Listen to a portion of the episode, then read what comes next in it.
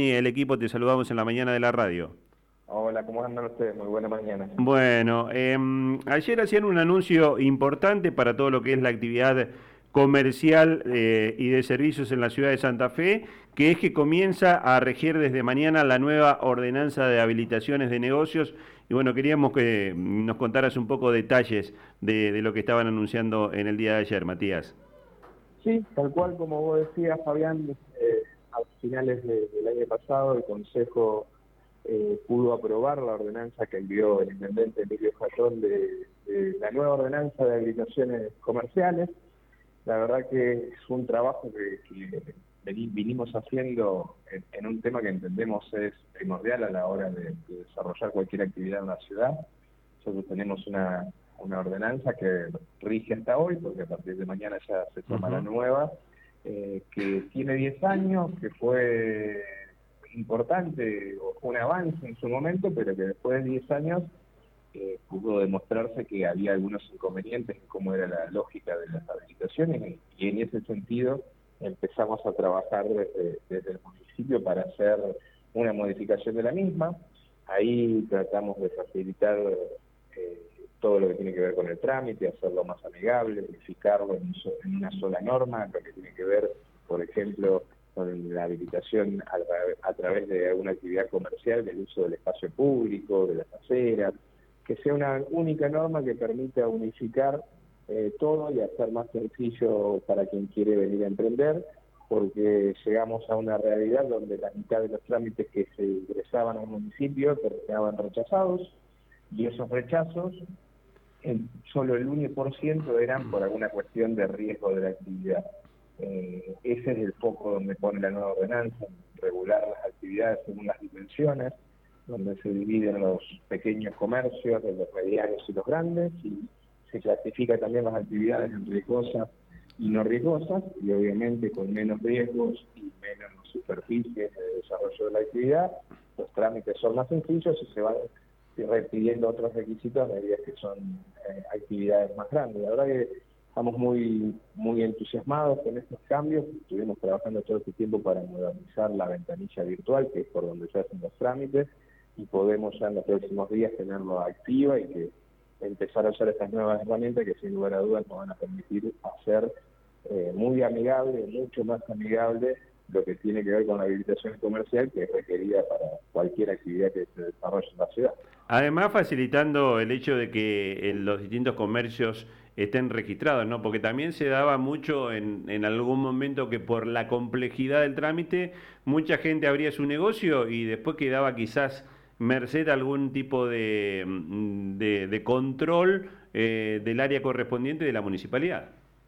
Sí, tal cual. Mira, nosotros teníamos alguna estadística que, principalmente con otra discusión importante que se dio por iniciativa del intendente Emilio Jatón, que fue lo de nocturnidad,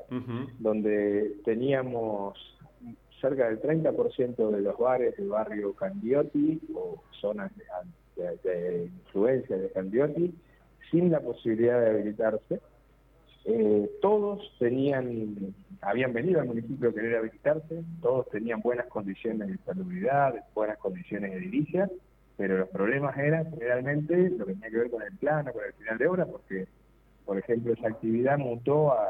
donde antes era una casa, eh, se transformó en un bar,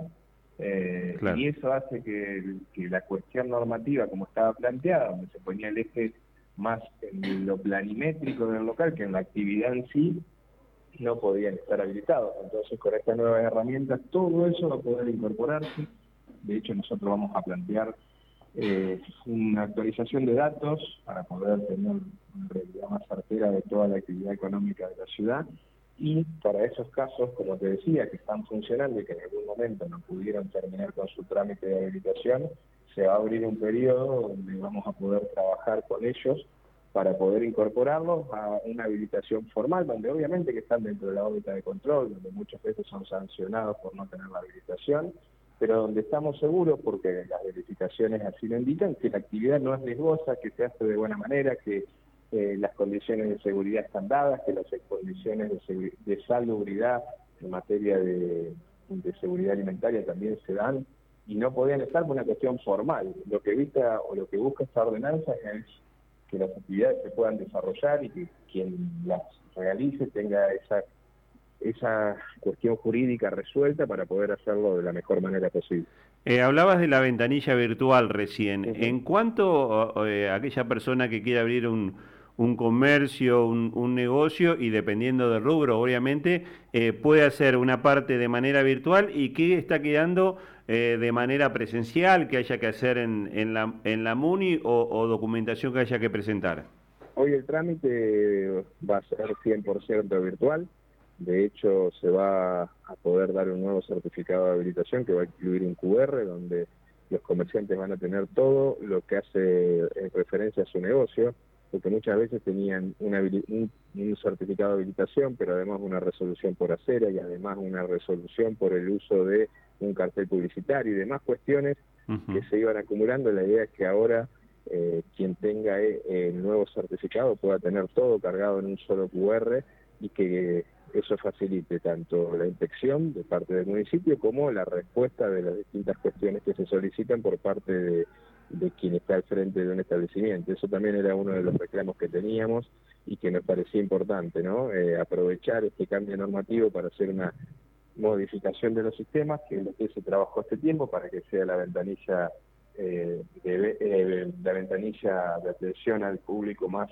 dinámica y que se pueda resolver a través de, estas nuevas tecnologías con un código QR donde en lugar de tener que buscar tres o cuatro papeles distintos vinculados a la actividad pueden estar unificados en uno solo y de fácil lectura tanto para quien es el dueño como para quien tenga que tomar la tarea de controlar o inspeccionar esos establecimientos. Me parece que ese es un avance, un avance muy grande que se ha dado y que va sumado a otros. Por ejemplo, eh, se cambió la lógica de todo lo que tiene que ver la transferencia de comercios. Esto es algo que el sector muchas veces pedía, donde a la hora de transferir un comercio, la, idea o la lógica de la ordenanza anterior era que había que darlo de baja y volver a darlo de alta. No importa si eso había sido hacía un mes, ¿no? Con lo cual se duplicaba un trabajo innecesariamente. Ahora está prevista la, el cambio de la figura del cambio de razón social de una manera más dinámica para que se pueda hacer de manera más precisa la verdad que hay muchos instrumentos, es un cuerpo normativo importante, sin lugar a dudas es eh, junto al Código de, Habitabilidad que rige una actividad económica, tanto el Código de Habitabilidad de la construcción como el Código de Habilitación de Negocios, que tiene que ver con todas las actividades que se desarrollan en la ciudad. Y estamos con mucha expectativa de mejorar la calidad, ser el Estado más eficiente. De hecho, en la misma norma incluimos cargas para el Estado en lo que tiene que ver con tiempos, en los plazos que tiene que tener, tomarse el municipio para responder distintas cuestiones y eso me parece que va a agilizar mucho más el trámite, lo va a hacer eh, ya no tanto sentirlo como una carga, sino como algo de, más fácil acceso para todos.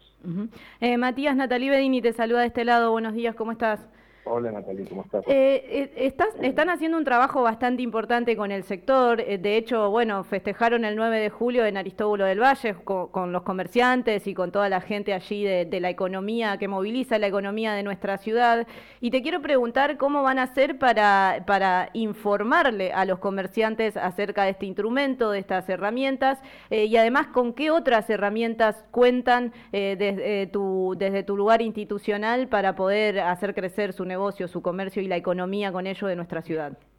Sí, a ver, como bien decías, eh, nosotros venimos trabajando mucho con los distintos sectores. Siempre lo hacemos a través de las instituciones que nos nuclean. Vos decías la actividad que se hizo el fin de semana en Aristóbulo del Valle, que ya es tradicional para la ciudad y que más allá del festejo del 9 de julio tiene sin lugar a dudas un contenido comercial, porque lo que se busca es que los comercios de la avenida tengan un día más de ventas y que esas ventas sean en el marco de una fiesta y que se puedan generar promociones. Y muchos lo plantean como una segunda Navidad o una Navidad en julio. Eh, ese trabajo que nosotros venimos haciendo de articulación con los centros comerciales a cielo abierto es fundamental. Todo lo que tiene que ver con los cambios normativos, nosotros lo trabajamos a través de los centros comerciales a cielo abierto y del centro comercial, con distintas eh, charlas que venimos teniendo. De hecho, eh, tuvo un ida y vuelta esta ordenanza de habilitación, como cuando fue lo de balcones gastronómicos, lo de nocturnidad, ida y vuelta con, los sectores gastronómicos o como con la industria estamos trabajando en conjunto y empujando para conseguir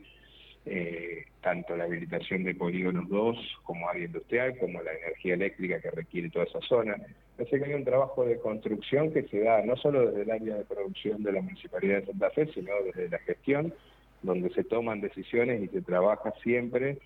de cara a quien tiene esa necesidad o a quien necesita. El otro día Emilio lo decía muy claramente, si nosotros vamos a un barrio, eh, nos gusta discutir cuáles son las prioridades de los barrios con quienes viven en, esos lugares, ¿no? quienes disfrutan de los espacios públicos de los barrios, quien transita sus calles, y de esa manera el margen de error es menor. Me parece que en ese sentido, tanto para el emprendedurismo, con el fortalecimiento que se tuvo del espacio de capital activa, como te decía, con la industria, con el comercio, con la gastronomía, con los centros comerciales a cielo abierto, se viene haciendo una construcción interesante, una construcción que, se afianza y que es una manera de, hacer política que creo que como gestión estamos llevando adelante, esto de trabajar siempre con quienes son los, los principales beneficiarios de, de, las distintas decisiones que se toman desde el municipio. Matías, agradecerte como siempre la gentileza, te mandamos un abrazo grande, estamos en contacto. Gracias a ustedes por el tiempo. Matías Esmut es el secretario de la producción del municipio santafesino. Vamos a buscar la primera pausa comercial. Ya venimos, este, nos quedamos hasta el mediodía.